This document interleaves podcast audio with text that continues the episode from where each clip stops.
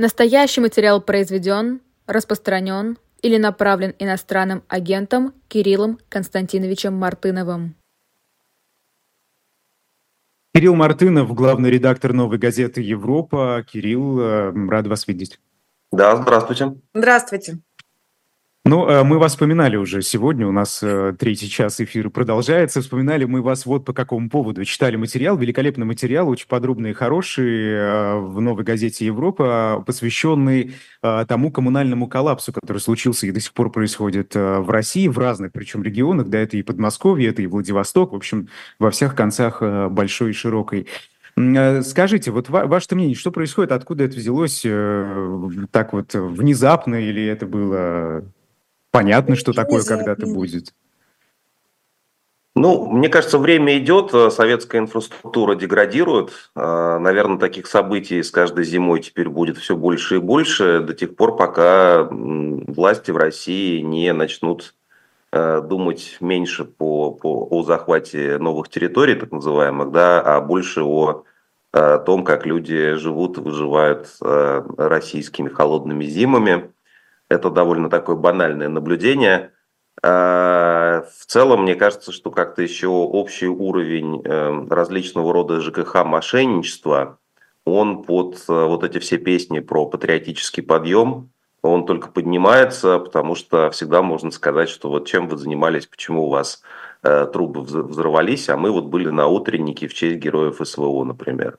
Вот. Э, и, и вообще, мне кажется, это какая-то недоизученная сейчас тема, Э, вот мы тоже пытаемся в новой газете Европа к, этой, к этим сюжетам обратиться.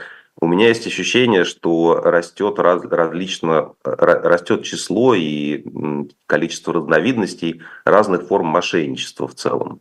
Ну, в частности, вот, да, такое, такое почти мошенничество, как некая бесхозяйственность, когда, значит, на самом деле никому нет дела до, э, до того, как люди э, живут в сегодняшняя вот новость э, в, про то, что в электростале жители э, разожгли костер, чтобы это подмосковный город, да, и там жители разжигают костры для того, чтобы привлечь внимание властей к своим проблемам. Это какой-то, как, какая-то сигнальные огни просто до изобретения электричества и вообще всякой, всякой письменности.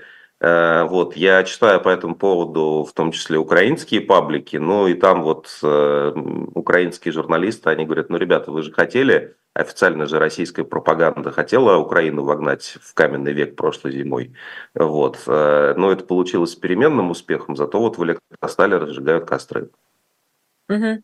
А в этом смысле скажите, пожалуйста, как вам кажется, все-таки э, сам факт того, что идет война, оно э, в настоящий момент Путину дает больше очков со знаком плюс или создает больше проблем для него Нет, ну, в контексте, да. в контексте мне кажется, государств? Мне кажется, к сожалению, э, война это сейчас единственный его такой, такой большой источник его как бы легитимности в кавычках. Э, в том смысле, что на войну же все можно списать. Э, ну, зачем вы жалуетесь на отопление в такое трудное для страны время? Зачем вы жалуетесь на то, что интересных кандидатов на выборах нет такое трудное для страны время? Э, эту фразу можно произносить, в принципе, в ответ на любую проблему и подозревать тех, кто вообще как бы слишком много о проблемах говорит, э, в том, что он работает на врагов, вот, но вот на украинскую пропаганду. Mm-hmm. Вот, и, и, и когда, это, когда война только началась, это, это было не так очевидно, и никто же не ждал тогда, что это продлится два года, и неизвестно, когда закончится из-за горизонтом этих двух лет. А вот на, в конце второго года войны это объяснение становится действительно убедительным. То есть война становится бессмысленная война становится объяснением всего, э, в свою очередь, да, и, и даже самой войны. То есть война продолжается, потому что мы ее начали.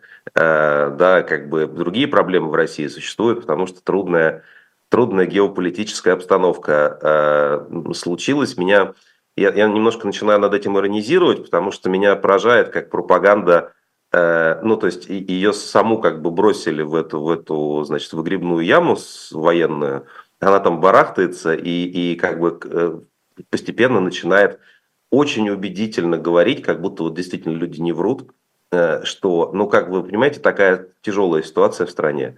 Вот, то есть люди совершенно без причины создали эту тяжелую ситуацию, э, долго говорили, что иначе быть не может, и потом ссылаются на тяжелую ситуацию в качестве обоснования всех остальных проблем. А минусы какие для Путина? Да никаких минусов нет в целом. Вообще?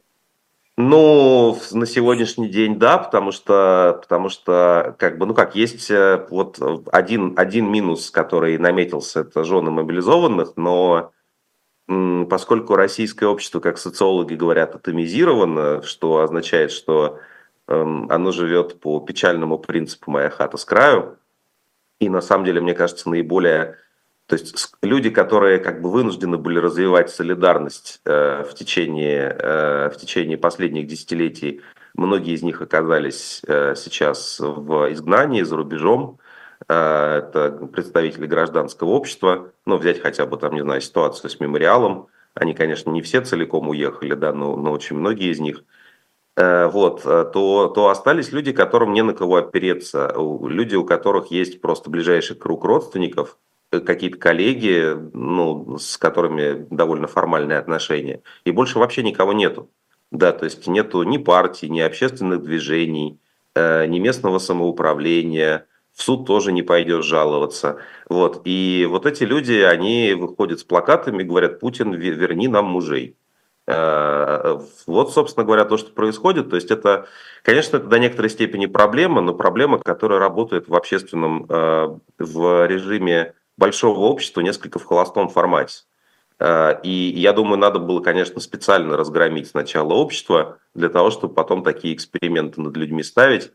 Э, и это тоже как бы на самом деле очень странно, потому что очевидно, что когда мобилизацию начинали, э, очень плохо подумали про, про то, как она будет происходить, что привело к странному парадоксу, который предполагает, что заключенные, помилованные Путиным, они оказываются, в общем, они отслужили и свободны, а мобилизованные, которые никаких преступлений не совершали, они должны воевать до тех пор, пока ну, либо война не закончится, либо пока они не умрут или не получат тяжелое ранение. Вот что, что с любой точки зрения очень, очень странно. Я, кстати, вот по поводу всей этой вечной темы, там, как нам посочувствовать нашим мальчишкам, я считаю, что здесь есть э, а, как бы одна очень э, логичная постановка вопроса – которая пока вот не вызывала каких-то возражений. Просто всем этим мальчишкам нужно вернуться домой и больше не воевать.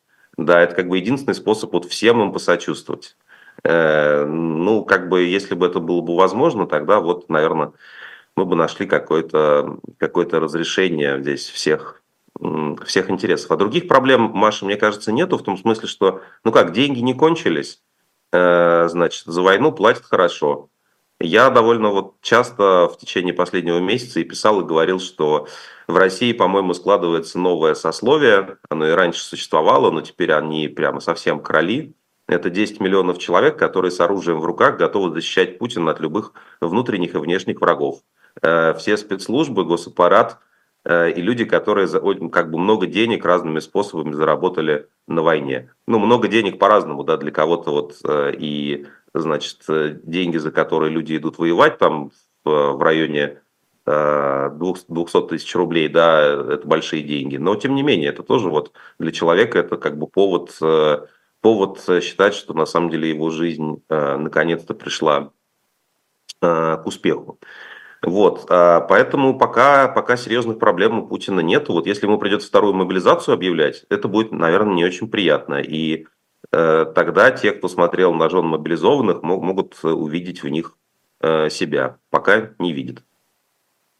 Ну, не очень понятно, зачем это делать. У меня скорее другой вопрос. Когда сейчас там в разных абсолютно форматах качается тема с переговорами, перемирием, прекращением огня, как хотите это называйте, а, то, э, ну, скажем так, звучит такая мысль, да, что это в первую очередь сейчас выгодно Путину, потому что он территорию оттяпал и контролирует, э, ресурса наступать у него нету, вторую мобилизация для него это проблема, и сейчас, если быстренько, значит, соответственно, все подписать, то у него останется там сухопутный коридор в Крым, ДНР, ЛНР, и, в общем, все у него будет хорошо. Но, с другой стороны, следуя вашей логике, тогда у него пропадает вот этот самый, вот этот самый фактор войны, как э, фактор списания всех политических просчетов, ошибок и прочее, прочее. Может, он вообще войну заключать не будет? А, нет, я не верю ни в какие, я не верю ни в какие перемирия, и я даже не понимаю, на, как, на какие здесь, здесь вы э, источники ссылаетесь, но последний раз, по-моему, в декабре Нью-Йорк Таймс писал, что якобы Путин ведет, что какие-то есть тайные переговоры про возможный мир, э, вот, но с тех пор, мне кажется, появилось много всяких дополнительных факторов, что, конечно, Путина устраивает э, вечная война. Он, собственно, понимаете, он, он на выборы пошел с лозунгом вечной войны. Он сказал, что мы будем воевать до тех пор, пока, пока как бы не закончим. То есть, в принципе, по, потенциально никогда. Он сказал, что суверенитет на колбасу мы не обменяем, что означает, что он свою личную власть не отдаст э, вне зависимости от того, сколько труб будет прорвано в электростале по большому счету, mm-hmm. да, то есть э, как бы его диктатура ему дороже, чем то, как живут люди. Можно считать это, э, можно иронически написано, считать, что это вот колбаса. Э, и, но я вижу в контексте так называемых переговоров, я вижу сейчас только один такой серьезный сценарий, который заключается в том, что окей, что нужно додавить Украину, заставить ее в первую очередь через западных союзников признать Э, территориальные захваты в каком-то статусе, спровоцировать тем самым э, политический кризис в Киеве и затем объявить, э, собственно говоря, привести к власти в Киеве какое-то правительство национального спасения, которое будет говорить, что не все так однозначно. Алексей Арестович уже сделал слабое заявление по этому поводу, да, что как бы он, он бы не прочь такое правительство как бы возглавить, но он по-другому сказал, как бы не, не, не, не буду клеветать на господина Арестовича, но он сказал, что вот надо мир с Путиным заключить, как вы помните, и вместе судиться с коллективным Западом, вот, который во все это нас втянул. Э, это такое вот как раз сильное заявление, включая, что не все так однозначно. Эм, вот. Э, и, собственно, после этого, мне кажется, Путин, Путин ведь хочет всю Украину. Не знаю, волнует ли его Львов, но тот факт, что он хочет э, подконтрольную Украину, так же, как у него есть подконтрольная Беларусь, в этом нет никаких сомнений. И об этом в конце декабря сказал на очень высоком уровне э, глава европейской дипломатии Барель в очень таком несвойственном для дипломатов ключе. Очень ясно он сказал, что Путин не отступится, пока не получит контроль над всей Украиной. А потом, если он этого добьется, то непосредственная угроза будет э, уже в отношении европейских стран. Э, министр обороны Швеции сказал, что нужно готовиться к войне. Э, президент Латвии сказал, что, что, значит, что нам не стоит всю нашу жизнь сводить к ожиданиям войны, да, как бы и к мрачным предчувствиям.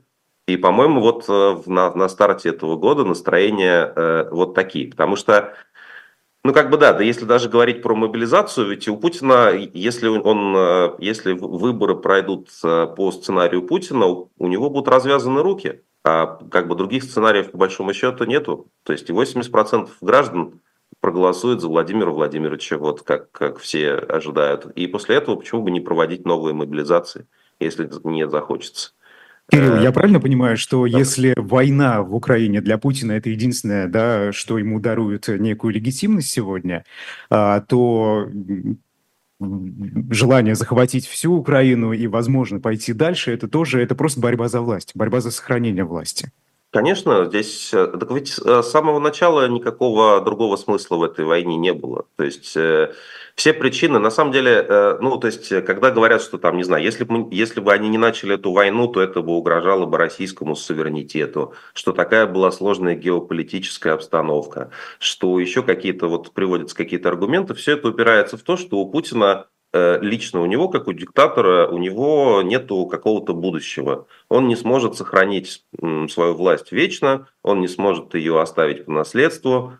Э, очень трудно будет ее передать э, кому-то еще, потому что ну, такая концентрация власти просто не передается. Об этом довольно убедительно рассуждают люди, которые изучают диктатуру, не только путинскую. Вот. И для того, чтобы, для того, чтобы э, э, э, эта власть всегда была в домике, всегда была на месте, э, нужно постоянно совершать всякие дикие выходки. Собственно говоря, к 2014 году этот сценарий э, уже был очень точно описан. У вас то, то Олимпиада, то великая геополитическая победа. И так, в принципе, каждый день. То чемпионат по футболу, то, значит, еще какое-нибудь приключение, да, там досрочные выборы или там изменение Конституции. И как бы изначально то, что сейчас стало войной, я уверен, э, как бы готовилось и начиналось как, э, как следующая действительно специальная операция. Когда Путин, считает, когда Путин изначально говорил про специальную операцию, я уверен, что он считал, что он действительно начинает специальную военную операцию. Ну, просто, просто, ну, в смысле, то есть, э, ну, как, как бы войска входят в Украину, киевское правительство бежит, после этого начинаются переговоры на условиях Путина. Украина падает к ногам э, союзного государства, провозглашается, значит, э, тысячелетний рейх. Вот как, как короткий план на эту специальную операцию был, да, но просто люди, людей наконец-то обломали, то есть мы, к сожалению, этого сделать не смогли, мы им не показали место, как бы где, где коврик, на котором ночует диктатор. Украинцы показали в 2022 году. Э, вот вся разница. А, позвольте вопрос из чата. Есть у нас пользователь, который именует себя Крымский мост. В Германии массовые протесты фермеров. Шольц выделит Украине денег или отдаст фермерам?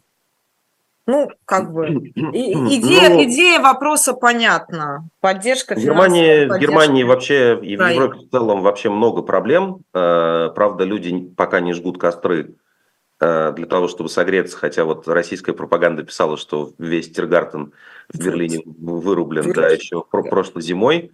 Э, вот, так что как бы не верьте, да, в этом смысле всему написанному. Э, проблемы с фермерами есть, это довольно регулярное явление для Евросоюза. Там забастовки, значит, и какие-то профсоюзные движения. Денег у Германии в целом хватит и на, и на то, и на другое, надо сказать. Ну, то есть, в смысле, просто у правительства но у правительства много задач, э, и э, правительство вынуждено будет решать, э, как этими деньгами распорядиться, в каких, в каких объемах. От поддержки Украины на сегодняшний день никто не отказывается. В Европе, по крайней мере, да, в США там все очень сильно осложнено этими трагическими выборами, связанными с возможным восстановлением власти Трампа. Вот, но Проблема Европы в другом. Проблема Европы, по-моему, в том, что она не за эти два года не начала создавать военную промышленность. Потому что все считали, что все-таки окей, как бы, ну, у, у, у российского диктатора, почему-то хотел сказать, у мальчика дурь как бы наступила, э, вот, но она же пройдет, не может это же быть длиться годами и десятилетиями. Да, и поэтому сейчас как бы вот э, Украина отобьется, мы ей поможем, а потом дальше будет какая-то нормализация. Вот, вот сейчас будет третий год войны, Э, нормализации пока, на мой взгляд, не видно. И проблема Европы заключается не в том, что там нет денег, а в том, что там нет э, военной промышленности вообще. Ну, то есть просто вот э, Европа десятилетиями существовала, не ожидая никакой войны. Авиация какая-то есть, значит, антитеррористические подразделения есть, миллион снарядов произвести никто не в состоянии. Вот. И, на втор... и сейчас, к концу второго года войны, ситуация никак не поменялась. То есть как бы воссоздание военной промышленности европейской для того, чтобы отражать агрессию Путина, не наступил.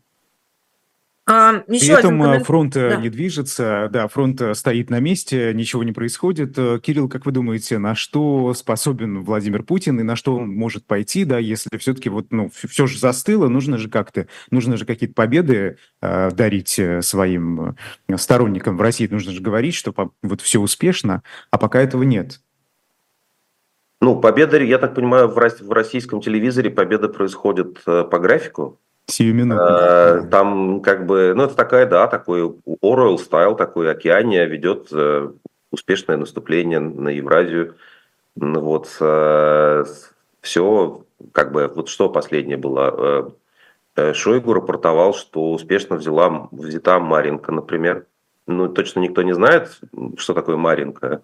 Возможно, это крупный мегаполис, возможно, там жители с цветами встречали наступающие танковые соединения э, Герасимова Кадырова, без теперь уже.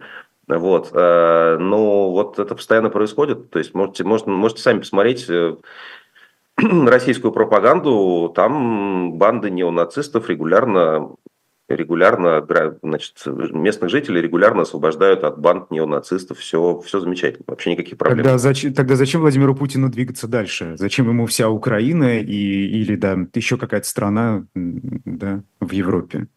Если а, можно и тут спокойно работать. Потому что, ну, на мой взгляд, ответ такой, э, что получив всю Украину, можно, то есть получив контроль над, не обязательно военным способом, но получив политический контроль над Украиной, можно э, спасти свою власть. То есть можно продлить ее на следующие там, 5-10 лет и править, ссылаясь на то, что ты был человеком, который воссоединил Россию с Украиной, как 300 лет назад или сколько там лет назад у нас. Вот э, историческая судьба народов, мы же один народ по Путину, мы опять, значит, вместе. Вот белорусам как повезло уже, теперь также украинцам должно повезти. И вот такой славянский Советский Союз без всех этих мигрантов, вот он, э, значит, процветает в истории и в учебнике написано, что все это сделал Путин. Вот зачем Путину Украина. А без а... этого власть э, не сохранится, на ваш взгляд? Ну, без этого труднее просто будет. они, мне кажется, что ведь э, в диктатура построена на паранойе и на страхе. Вот ты точно никогда не знаешь. Может быть, твоя власть сохранится до, до твоей смерти, а может быть, ты как Саддам Хусейн закончишь. Вот э, мало ли как сложится твоя жизнь, да, вот всякие неприятности бывают. Каддафи тоже очень неприятный опыт. Говорит, что, говорят, что его судьба очень расстроила Владимира Путина в какой-то момент времени. Ну и война непредсказуемая, раз уж на то пошло. Тут э, тоже ну, да, но война непредсказуема по-путински, то есть в смысле войну, э, в войне это он сеет хаос и разрушение, а все остальные как бы сидят с удивленными, обескураженными лицами и смотрят, как это вообще э, могло случиться. То есть он хозяин этого хаоса. Вот. А здесь, как бы, да, если, если войну сворачивать, здесь может наступить какой-то неясный контрхаус. Вот, э, вот например, ну, я, я уверен, что Путин до сих пор очень трудно понять, что такое YouTube, предположим, да, и как бы, э, ну, то есть была известная довоенная история, когда мальчик его просил подписаться на свой YouTube-канал, и Путин переспросил, что именно он должен подписать, как бы, да, мне кажется, что он не сильно продвинулся в, как бы, в сближении с современным миром, Хотя до войны часто любил рассуждать про роль искусственного интеллекта. Это, видимо, ну, приносили ему такие э, свежие идеи. Надо было мальчику подсунуть чисто, чисто сердечное, чтобы подписал Владимир Владимирович Путин. Да, э, Маш, а, пожалуйста, а, я тебя... Перебью. Да, я просто предлагаю немножко еще какие-то темы обсудить, потому что у нас много всего. Но вот э, смотрите, как вам кажется, от, голых, от голой вечеринки до мощей, да, а, христианских святых. А, что происходит в настоящий момент в церкви? Что так сильно будоражит э, умы церковных иерархов? Почему запрещено служение Алексею Мински? С чем это связано? Какие, каковы тренды, на ваш взгляд? Слушайте, мне кажется, что их, а, что будоражит умы церковных иерархов, это то, что некоторые из них подозревают, что они сейчас прощаются с христианством.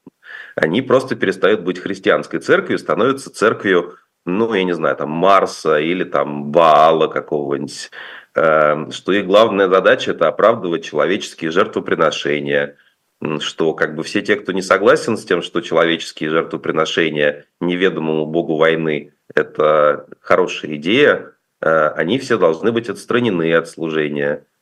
Что вот э, у Мински это первый такой, э, ну как бы, ну не первый далеко уже, да, но как бы очень яркий, яркий пример того, как действительно, как все говорят, очень хорошего и очень известного московского священника, который был осторожно против войны, пытаясь оставаться христианином, да, как бы, то есть он в первую очередь думал про свою паству и во вторую очередь про, ну, какие-то политические высказывания свои.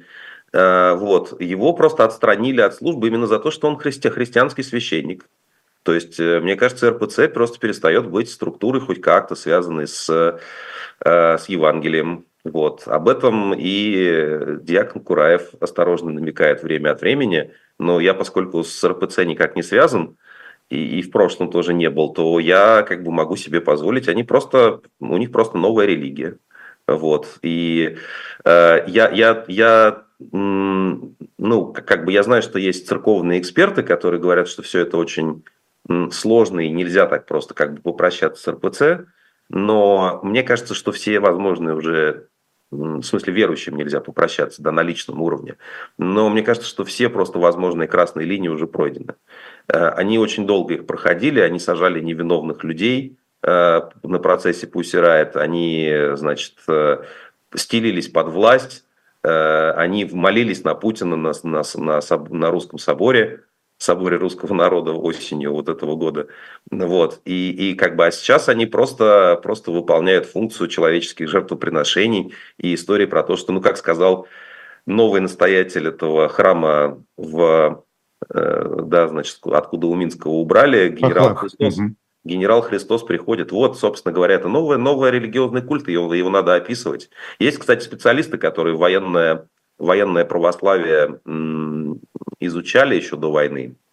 Э, оно уже не на пустом месте появилось, такое военно-патриотическое. Э, я думаю, что им было бы сейчас, им есть о чем сказать по поводу этого нового культа. А это укладывается в картинку, ну, во-первых, традиционных ценностей, и это, в общем, вполне себе самодержавие, православие, народность формула там сколько получилось? Почти 200-летней давности не устарела и продолжает, в общем, Не, мне кажется, мне кажется, знаете, мне кажется, что у Варовский, у Варовская триада, она была гораздо более э, осторожной и консервативной в, по сравнению с тем, что делает Путин. Э, ну, собственно говоря, вот э, Эхо публиковало в своих социальных сетях карикатуру э, британского, британского художника, который, по-моему, все прекрасно описал – это карикатура, когда в Кремле за длинным столом сидят такие подчеркнуто бедные, бедные одетые люди, и э, Путин, по, по левую руку от него стоит смерть, они оба пьют красное вино или кровь, и Путин произносит тост, э, значит, за, за семьи наших павших героев. Это происходит, ну, как бы на семейный праздник Рождество. И эта карикатура, она, она же по мотивам реальных событий происходит по поводу встречи в рождественскую ночь с 6 на 7 января Путина с семьями людей, убитых на войне. Путин сказал этим семьям, что, э, что Рождество – это теплый семейный праздник, не надо об этом забывать. Э, он забрал жизни их родных и предложил им вместо, вместо э, родных себя. Путин – единственный родственник потенциально каждого россиянина. В этом смысл семейных ценностей, ну, по-путински.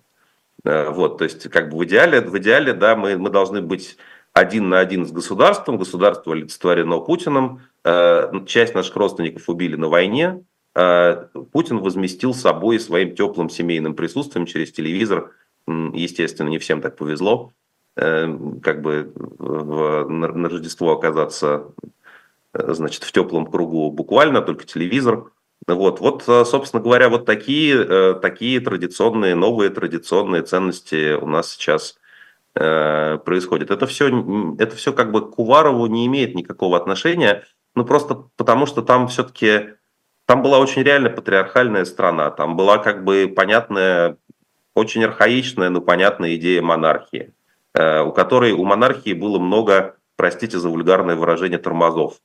Э, да, как бы у этих никаких тормозов нету, они могут вот просто людей отправлять на, на войну, а потом говорить, что мы и есть ваша семья.